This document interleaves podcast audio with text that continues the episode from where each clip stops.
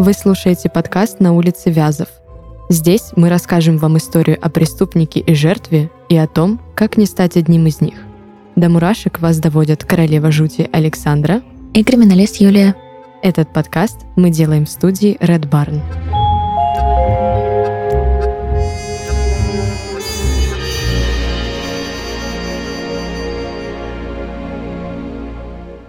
Эта история произошла в 40-х годах 20 века в Японии.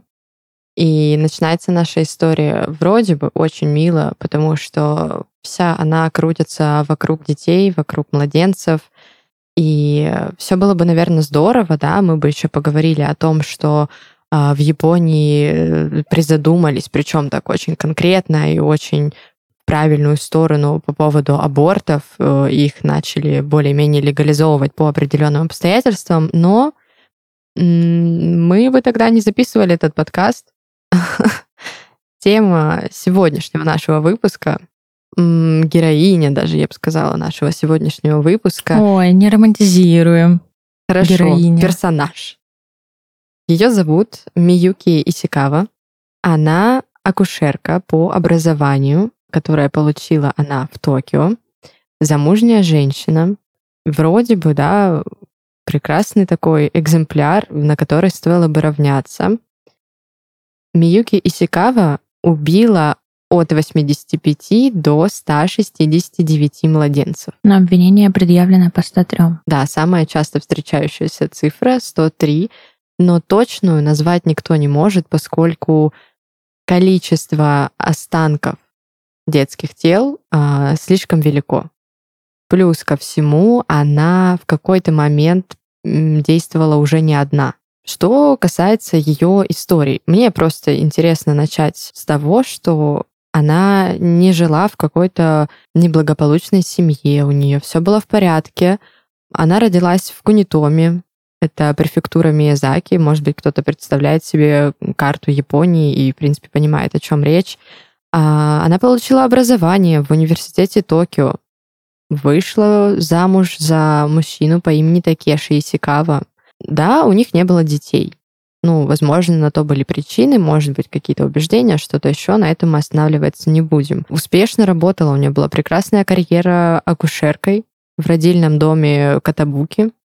Да, потом по некоторым источникам, я, если честно, в этом не уверена, но стала даже управляющей этой больницы, главврачом отделения. Возможно, она стала, да, главврачом. Я не находила эту информацию, поэтому мы немножечко придадим ее сомнению, но в целом... Но это так просто к слову, насколько старательно работал человек, насколько получил признание в профессиональных кругах. Так и любовь к своему делу насколько велика, да, если ты вот каждый день ходишь, помогаешь э, производить на свет новых людей, э, ухаживаешь за ними, ну, да. вроде бы все хорошо. История начинается просто великолепно. Очень радужно. Очень радужно. И вообще не для этого подкаста. Да, не для этого. Вроде бы можно было бы сказать, ну, мы что-то перепутали, давайте врубаем сейчас придумаем Я как скептик такая, хочется выпуск такой, чтобы... А потом они все жили долго и счастливо. Там родилось много счастливых людей. Да, умерли в один день на зло друг другу и на одной подушке. К сожалению, сразу. Да. История набирает обороты. В родильном доме, в котором работала Миюки, а, рожали в основном бедные женщины. Здесь где-то, да, должно быть такое тан-тан, потому что мы подбираемся к самой сути нашего повествования. А бедные женщины, логично, не могут дать своим детям того, что могут богатые. Такой капитан очевидность. А учитывая то, что мы говорим про 40-е года, где все-таки, в принципе, а, ну, это и сейчас, на самом деле, воспитывать ребенка это страшно дорого. Да, это стоит прям невероятно миллионы денег, миллиардов. Честно. А на тот момент Япония переживала а, тот период, когда это было непозволительной роскошью на самом-то деле – а отказников детей было много, повально много, а аборты делать запрещено. Вот здесь вступает наша Миюки. Она решает помочь матерям, я не знаю, я хотела сказать матерям-неудачницам, но, наверное, это плохо. Так вот, она хотела помочь скорее детям. А Слушай, она, наверное, хотела помочь обществу. Там же и, и просто с точки зрения того, что она это глобализировала как очищение общества от нищеты, Надо было тогда начинать со взрослых. Какой смысл на детей? Кастрировать их. Возможно. Ну, вазоктомия. Тебе снизили зарплату, уволили. Так вот, Миюки решает стать такой, наверное, рукой Господа, я не знаю, кем-то великим, который может решать судьбы других людей. И ее помощь заключается в чем? Вместе с сообщниками из числа врачей э, этой больницы, это уже Причем не добровольными, а тех, которых она заставляла в силу э, своей работы. и в силу, видимо, своей должности, Да. а, она убивала только что родившихся малышей. А, убивала, причем по-разному. Некоторых она просто оставляла без ухода, то есть вот он лежит э, в своем вот этом боксе или что, как это называется. Это срабатывало с детками, которые без определенного как раз-таки отношения, и без определенных процедур умерли бы, да, своей смертью вот сейчас, буквально сейчас. Да, э, либо если это ребенок-отказник, ну, за него никто не спросит, Мгм. где он, что он, все ли с ним в порядке. Либо она убивала их своими руками. Ну, я предполагаю, что это было удушение. Ну, то есть это Возможно, наверняка- удушение. Есть еще очень такая распространенная, причем а, с азиатской стороны, а, практика, где не убивали, а, наверное, умерщвляли детей. тем, Все-таки нравится мне это слово. А, просто суть в том, что они не убивали вот напрямую сразу, а у ребенка новорожденного на голове есть мягкое пятнышко. скажем Темечко. да. И туда вводили иглу. И эта игла сама по себе, она врастала и убивала ребенка самостоятельно. Но есть огромное количество случаев, где а, ну, доказанных, зафиксированных, где дети выживали с нескольким количеством иголок внутри. Я видела какую-то статью, я не помню ни имени, ни общего какого-то вот э, вот этого всего, не общей истории, но точно помню, что действительно была женщина, которая жила всю жизнь с иглой в голове. Я не знаю, как она туда попала, и, по-моему, та женщина тоже не знает. У нее Это просто... прям очень частая практика, так что я думаю, что это был нежелательный ребенок, нежеланный или нежелательный, там уже в зависимости от ситуации, которого, видимо, пытались... э, Тут дело в том, что в таком случае ребенок умирает постепенно и самостоятельно, без дальнейшего вмешательства. А место входа иголки, оно заживает как маленькая ранка. Оно зарастает, конечно, и потом кости укрепляются, и все. Я напоминаю, что мы сейчас не раздаем советы. Нет, конечно, это, ну, мы говорим сейчас не про современные методы, это э, на тот момент это действительно невозможно было э, узнать. Сейчас это на раз, два, три при, я не знаю, мне кажется, еще до вскрытия будет э, обнародовано и выяснено патологоанатом. И это, знаешь, Конечно. те убийства, которые раскрываются за 4 часа во время обеда, Приятного аппетита. если кто-то кушает. Давай вернемся к нашей Миюке и к ее вот этому нестандартному мышлению, я бы так это назвала, потому что она же абсолютно искренне, прям абсолютно искренне считала, что она делает благое дело. Она помогает, она не убивает, она просто избавляет ребенка от будущих страданий, она избавляет родителей от необходимости где-то искать деньги на пропитание, на одежду, на какое-то образование, на что-то еще, на игрушки, то, все, да. А получается, что... А получается, что убийство во благо. А есть ли такое убийство-то во благо? Есть огромное, а, огромное количество исследований, и есть целый пласт диагнозов. Они все относятся к психопатии, по факту. А, Но а, огромный пласт диагнозов и представителей а, тех, кто заявляет, что это убийство было во благо а, по тем или иным причинам. Если мы говорим про Америку, там а, большое количество зафиксированных случаев, где повально десятками убивали женщин, а, которые работницы древнейшей профессии, для того, чтобы очистить улицы. Проституток. Очень легко, конечно же, прятать под соусом очищение общества, а то, что ты просто не выносишь и не перевариваешь э, женщин, которые ведут сексуальный образ жизни. Джек-потрошитель. Вот как-то прям сразу. огромное количество врачей, которые а, особенно в странах, где а, не существует такого понятия, как эвтаназия, а, называли это убийствами во благо. Но есть исследование, которое на данный момент является отправной точкой. Исследование проведено не на улице, скажем так, а с большим количеством испытуемых, но на виртуальной ситуации, где а, людям нужно было сделать выбор, убьют ли они одного человека ради спасения большого количества людей. Это вот эта загадка с поездом, да? Э, Наподобие, поезд. да, только вот видишь, поезд это чисто загадка, а там была прям модифицирована ситуация. И для 50 человек они были созданы разные для того, чтобы, ну вот чисто это эксперимент. И Эксп... статистически? Yes.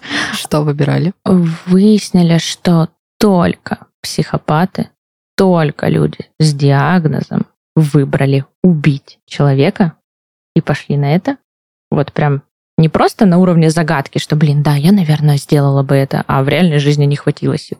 А здесь же была виртуальная ситуация, то есть VR-очки, вот эта вся история. Да, легко выбрали, убили человека, чтобы спасти других. Если говорить вот ну, про загадку, да, да. про я бы, возможно, тоже так сделала. Ты же не знаешь всю ситуацию. На загадке там. легко рассуждать. Конечно. А в жизни сложно действовать. Мы периодически, э, ну вот как у здравого человека, который взвешивает, больно будет человеку или не больно, это вот фактор, скажем так, не психопатии вот, в, в общем таком э, варианте, Бывали же ситуации вот э, банальные, бытовые, где на твоих глазах не страшное что-то происходит, вот не убивают человека, а просто ну какая-то легкая несправедливость, и ты вроде посмотрел, подумал, фу, какой придурок. Ну, не к тебе относилась, к кому-то другому. А потом идешь и думаешь, блин, надо было пнуть его, или вообще нужно было вступиться за этого человека, и то, и то. И просыпается Робин Гуд со временем. А вот в момент происшествия, даже когда на человека что-то вот идет негативное, очень часто мы просто уходим от этой ситуации, потому что фактически ситуация это плевая, и жизнь-то продолжается. Ну, придурок человек и придурок, ну и до свидания. Ну и живи в своей вот этой странной жизни. Ну да, это какое-то нежелание вмешиваться, да, в чужую жизнь. Может быть, это установка вроде как «не лезь», «это не твое дело», вот это все, может быть, оно нам мешает. И так вдруг бы мы сколько жизней спасли.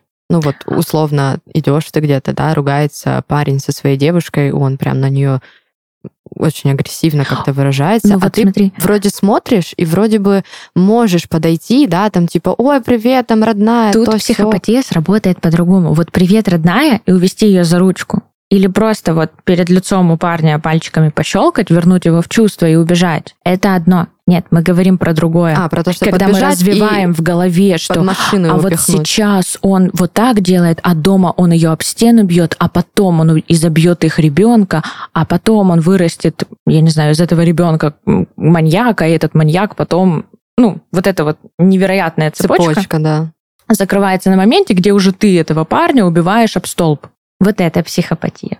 Вот это нездоровая реакция. А в нашем случае это была не спонтанная история, где у нее стоял выбор между добром и злом, что так этот ребенок будет либо счастлив, либо несчастлив, либо здоров, либо нездоров, либо богат, либо нищий.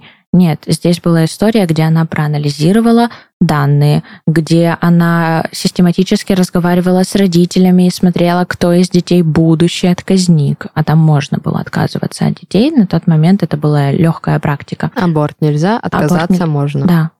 А, она проанализировала переполненность а, детских домов а, и количество штата их работников. Она проанализировала даже благотворительные фонды и социальные программы, это же всегда открытые данные, сколько в настоящее время в фонде находится средств для. И посмотрела количество воспитанников у этих фондов. Воспитанников в смысле семей, которым в настоящее время осуществляется поддержка.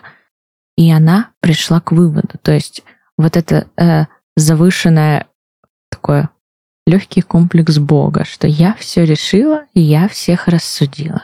Никто не понял, власти не смогли, государство не смогло, а я одна смогла. И вот сейчас я всем помогу. Сейчас я все решу, сейчас я все налажу, и как заживем? Заживем все, кого она не убила, в смысле. Кто-то зажил, а у кого-то не зажило. Ну да. Ты вот упомянула матерей, с которыми она разговаривала, и если она понимала, да, что от ребенка откажется, либо что у него нет будущего, кроме как голодать, э, тянуть ручку, там, не знаю, чтобы ему кинули какой-нибудь кусок хлеба, она стала требовать я подчеркиваю, требовать с матерей деньги Когда За почувствовала свою безнаказанность. Да, и требовала она деньги за что? За то, чтобы убить их ребенка. Якобы это все равно будет дешевле, чем если его растить. То есть э, это вот, мне кажется, это уже Вот. прям хамство. Слушай, это хамство, но если анализировать, вот это опять же, она не просто ляпнула, не просто предложила, у нее есть взвешенный аргумент. То есть почему она психопат? Потому что она искренне верит, вот настолько верит, что у нее есть даже аргументы, что она готова убеждать людей, что это классный план. Причем ведь эффективно убеждала. То есть она обладала, возможно, не, не знаю, каким-нибудь НЛП или там гипнозом, да бог его знает, чем еще, но Я думаю, когда мы говорим про сороковые годы, мы говорим просто про нищету, где люди, возможно, действительно вот на состоянии безысходности ну, может быть, да. взвешивали, знаешь, когда ты не понимаешь, что происходит в твоей жизни, а тут вдруг человек, врач, уважаемая профессия, а, очень аргументированно, очень подробно говорит тебе только положительные стороны данного решения. Наскреби денег, и все будет хорошо. Тебе не придется о Это точно заботиться. меньшее вложение, чем дальше, дальше, Да. дальше.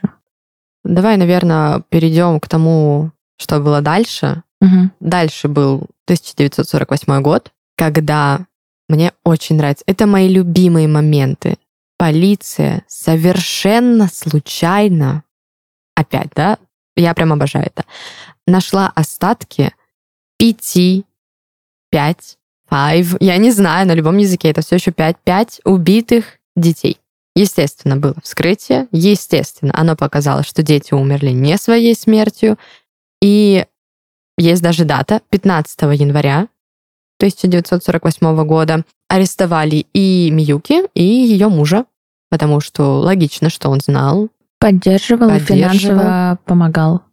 и думаю, что что у них при этом не было детей. Мне кажется, неудивительно. То есть а, она же, скорее всего, сознательно пошла на, не знаю, отсутствие детей в своей жизни, потому что понимала, что сама их не поднимет, а так это было бы, представь, лицемерие. У меня дети есть, Мгм. но у тебя их не будет. Хотя в целом мы примерно в равных условиях. Слушай, а мне кажется, ну это так, на поговорить. Ну, Э, конечно. Здесь уже у нас не будет, э, к счастью или к сожалению, фактов, но мне наоборот кажется, что тут причина следствия в обратную сторону, что а, они не смогли завести детей, не сумели завести семью, а, так или иначе и для мужчин, и для женщин подтвержденный факт, это является психологическим таким триггером, а, неумение и невозможность завести детей. И вот на этом уровне, ну, мне так кажется, что выросла история, что нет у меня, не будет ни у кого. Вполне вероятно, да. А по поводу вот этого вот психологического да, а, состояния, когда-то я смотрела, как я встретила вашу маму. Я не знаю, как я до этого дошла, но, в общем-то, неважно. И там был момент, что у одной из героинь а, оказалось бесплодие, да, то есть она не имела возможности. При этом она всегда позиционировала себя как женщину, у которой не нужны дети. Мгм. Но когда она узнала, что она не может их иметь, она, ну, ей было больно, она Ну, очень да. долго это переживала, и очень мудрая мысль была в этот момент, да, в этой сцене. Всегда лучше иметь выбор, Да, да, чем если тебя разумеется. ставят перед фактом. Потому что когда это твое решение не иметь детей, ты можешь передумать. Конечно, в любой момент ты можешь сменить э, сторону. А если это изначально так, ну да, у тебя есть выбор. Суррогатное материнство, усыновление. Выходов много, вариантов много, лечений много. А еще больше случаев, когда ставили диагноз э, то же самое бесплодие или невозможность выносить, или э, у мужчин тоже есть свои диагнозы, честно, не назову их, э, не знаю. Но после этого человек все равно заводил ребенка. Но У такие случаи есть. Перед глазами даже есть такой случай, ну то есть это не ты, ты, хотя у меня перед глазами есть, в общем-то, пример живой подобного, да. Поэтому такое существует. Это и я.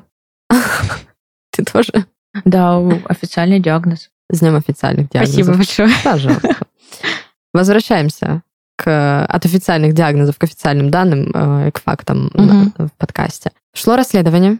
Мгм. В ходе него, очень нравятся мне эти числа, детективы нашли в доме похоронных дел, Такеши, по-моему, работал, да, как раз в похоронных дел, э, вот э, в ритуальных услугах, А, нашли еще 40 трупов. Потом, чуть позже, в храме, ну, японцы, буддисты, мы помним, храм, а, нашли еще 30 трупов. Итого 70, плюс еще те 5, 75. Ну, уже подбираемся Для к нашему меня числу. в этом случае удивительный тот факт, что доступ к кремации был. Да, соответственно, нет точного числа. А для чего хранить тогда вот даже те, которые есть? Я предполагаю, что это тоже что-то из разряда ритуального, то есть у буддистов реинкарнация, и, вероятно, если ты сжигаешь оболочку, ну, может быть, я, я э, не разбираюсь очень Мгм. тонко, если наши слушатели разбираются, они э, вообще вольны рассказать в комментариях, я буду очень рада все это увидеть, почитать.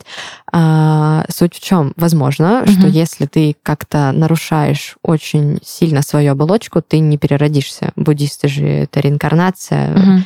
И возможно, возможно, что конкретно ребенок, Ты к тому, что они думали, что тогда душа вот этого младенца не переродится? То есть- возможно. То есть, А, если это всё, я взрослый человек, может быть, там, да, что он Мгм. уже пожил, его душа как-то все еще может справиться, а здесь ребенок, может быть, потому что у него все еще там нет души до определенного момента.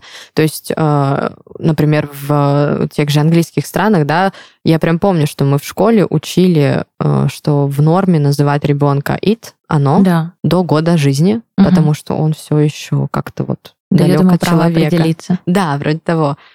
Может быть, здесь то же самое. Может быть. Может и нет. Потом, да, находили вот эти трупы. Как ты сказала, кремация, возможно, имела место быть. Может быть, потом он стал разжигать печь, или, может быть, это опять же начало вызывать какие-то подозрения, что никого не поступало, а печь почему-то работает. Тут же много вариантов, мы с тобой можем их крутить, как всегда, Только до бесконечности. Эксперты, они пытались назвать точное число, да, и у нас есть оно прекрасное. 85, 169, 103, выбирай, какое тебе Мне нравится. нравится, что они до 170 не дошли. Они все-таки предел поставили на 169. Вот это любопытно. Да. Так и 85 тоже, знаешь, не 80, не 90, где-то Мгм. между. Точное число убитых установить так и не удалось, потому что некоторые останки не принадлежали к телам, которые были найдены. То есть имело место, видимо, и расчленение какое-то. Ну, учитывая то, что мы видим то, что в сговоре, э, опять же, в открытом доступе, а, в сговоре с нашей героиней были как патологоанатом, который подделывал результаты, Был. так и я не знаю, как называется этот врач, там какое-то сложное название, а, который наблюдал женщин до рождения, Перинатальное что-то. что-то такое вот, да. А, и очень часто он э, являлся тем, кто первый получает ребенка после рождения, скажем так, в бережные, теплые руки заботы. Или смерти. Как пойдет. Говорят, опять же, а, субъективные источники, пресса на тот момент, а, она была не политизирована, то есть не было никакого контроля за тем, какая информация печатается в общедоступных СМИ. И говорилось о том, что у людей, которые были, по ее мнению, достойны иметь ребенка, а, и ребенок умирал, она им отдавала других детей. То есть тут еще есть такая вариация. Думаю, что там была целая, знаешь, такая акушерская мафия, что-то вроде этого. Причем она была таким главарем. Мгм. Женщина якудза. Как есть. На самом деле это настолько сложная тема, когда ребенок настолько маленький, настолько беззащитный, и ну вот даже в современном мире случаются осечки в ро- родильных домах. Конечно. А, ну, давайте по правде. э, Врач, он, конечно, несет огромную ответственность, но он тоже человек, и все мы умеем спотыкаться. И и если вот до сих пор в современном мире, где все через компьютер, где все записывается, каждый шаг, а, куча камер в родильных домах, куча а, записочек, бирочек, все равно случаются вопросы, где перепутали лекарства, перепутали а, кроватку, перепутали еще что-то, еще что-то, то 40-е годы, мне кажется, это настолько Еще и больница. беспризорное, открытое вообще пространство Больница для... же для бедных. Да. Соответственно, там, наверное, может быть, я ошибаюсь, я очень хочу ошибаться, но, наверное, там было еще меньше какого-то контроля. Но в Японии мы же помним, что там иерархия. Если ты бедный, то, ну, извини, живи в подвале. Да. А если ты богатый, там и за тобой будут ухаживать, и за ребенком твоим, и там ложку золотую откуда надо вытащат. Угу. Нет, очень сложная тема. Для меня еще, если честно, морально сложная а, тема того, как общество отреагировало на уже обнародованное и вынесенное наказание.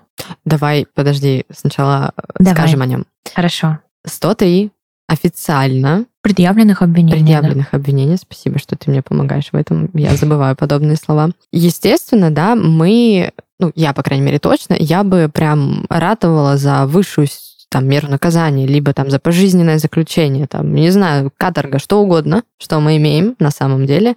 Мы имеем 8 лет тюремного заключения за э, халатность. При этом отбыла Миюки 4 года. За... Я вот, вот сейчас, да, еще раз, эта мысль. 103 убитых младенца, 4 года заключению. И она спокойно дожила свой век. Просто вот. Тихо, мирно. Такая бабка-убийца. Слушай, не буду сетовать на справедливость, несправедливость. Это несправедливо, и вот я прям кулачком Это, стучу э, по столу. Да, вот зритель не видит, а Саша прям стучит кулачком. Ну, во-первых, во-первых, а, честно, я не нашла в открытых источниках статей, ну, в плане, а, я не знаю на тот момент по законодательству уголовному Японии, какие сроки были предусмотрены за те или иные преступления. Ну, то есть, если у нас, я понимаю, где высшая, где низшая мера, где пошли на уступки, а где по полной наказали, то там, честно, я не знаю. Возможно, а, законы того времени подразумевали, что это самое страшное наказание. Я не знаю. Что, 4 года заключения? Ну, 8.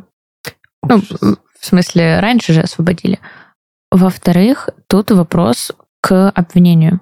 Япония это одна из тех стран, где, а, как и у нас, а, доказывают, вот когда предъявляют обвинение, а, не твоя задача защищаться, а задача обвинения в первую очередь доказать, что именно ты виновен. Это вот первостепенная задача. Уже адвокаты по большей части отражают нападение. И уже в апелляции, если человек признан виновным, наоборот происходит э, распределение ролей. Здесь вопрос, почему обвинитель доказывал, что это случайность. Халатность это вот, ну, отвлеклась попить чай, ребенок упал со стола. Виновата? Ну да, конечно, виновата. Ну, ей доверили ребенка, она пошла чай пить. Ну, виновата. 103 ребенка отошла. Или 169, а вдруг еще и больше. У нас нет материалов о том, а, в каком формате ей предъявили обвинение. Не бывает суда, если не прописано и не сказано, что вот этого ребенка убили таким образом, вот так, вот так. Предположительно, нельзя, не бывает такого. Я думаю, что он украл, не бывает такого. Я думаю, что она убедила родителей самих убить ребенка. Не бывает такого. Это если только родители придут и скажут, Должны быть она факты. заставила нас заплатить. При этом нужно же какое-то все равно подтверждение. Не знаю, Разумеется. расписка, еще что-то. Что угодно. Да. Ну, а там мы не говорим, знаешь, про банковские чеки, где вот у меня есть перевод. Нет. А, С вот указанием темы письма А. за то, чтобы... вы- мой банк онлайн, а, вот он перевод, а, вот она смс пожалуйста, умерщвите моего ребенка. Да, такого нет. Просто предполагать нет. Даже если были свидетели, родители, которые а, говорили и заявляли, а, ну, во-первых, общественность не очень-то судила ее. Не только суд. Давай будем прям открыто говорить о том, что они считали, что она права. Появился целый культ, да. И а, здесь я еще добавлю, что подобные случаи в Японии это, ну, это был не первый случай, вообще не первый. Например, в 1930-м жители, имена не разглашаются, поэтому просто жители в Итабаши убили 41 приемного ребенка. 41, да? Ну, как бы сами установили, сами убили, что это такого. А в 1933... Мой ребенок, что хочу, то и делаю. Ну, вроде того, да. В 1933 арестовали такого вот персонажа, которого звали Хацутара Кавамата. Он убил 25 детей приемных тоже. И вроде бы, да, история такая с плохим финалом, все, я постараюсь выцепить, да, что-то хорошее, потому что из-за такой тенденции к убийству, к э, тому, чтобы умерщвлять, да, детей, а, решать, кто должен жить, кто не должен жить, в каких условиях он там живет, не живет, это вызвало резонанс и у правительства, потому что они всерьез, на самом деле, всерьез задумались о разрешении абортов. Я бы сказала, осознали. На тот момент там можно было немножко там как-то где-то, но тут уже началось э, наконец-то развитие да, того, чтобы было легализовано. И на данный момент, насколько мне известно, аборты в Японии легализованы по медицинским показаниям, а, либо там, если женщина изнасилована, то есть, ну, есть определенные моменты. В стандартном моменты, варианте, да. да. Это такой, знаешь, прописанный в, а, я не помню, как называется правильно, а, но это всемирная, скажем так, практика, там разнятся плюс-минус сроки и ну, в Японии что-то, по-моему, 12 или нет, нет, нет, 12 либо 22 недели. Супер дискуссионная тема. Многие просто по-разному смотрят на эти вопросы. У меня нет четко сложившегося мнения по правде. А, не в смысле за, против, а в смысле, ну, мне а, морально-этически очень сложно а, сказать, в какой именно момент я считаю, что ребенок ребенок. Поэтому очень сложно сказать, насколько это... Я думаю, что все-таки должна была быть в первую очередь правильная глобальная пропаганда контрацепции. Здесь я полностью согласна. А учитывая то, что э, вот я не понимаю, как может быть такое, для меня это культурный шок э, в плане их культурного осознания, что контрацепция плохо, фу, чуть ли не грех, как у нас говорят, а ну знать, что тебе нечем кормить пятого ребенка, рожать седьмого, это не ну, и отказываться нормально. от него. Нормально. Вполне. А почему нет? А для меня также большой вопрос, как вот буддисты. Это религия, которая проповедует, что высшая ценность даже не мира, а Вселенной — это человек в своей вот этой энергии, в своей концентрации, что каждый человек — это чуть ли не отдельная Вселенная, а тут вдруг неожиданно мы будем эти Вселенные направо и налево. Пересекать на корню. Да. Ну вот прям вопрос. При этом, э, учитывая то, что общественность э, встала на сторону этой героини, не знаю, у меня у нее такое милое имя, что мне не получается ее называть по имени, сразу кажется, что я ее оправдываю. Ну да, имя такое, Миюки, вроде бы такая кошечка. Бррр. Да.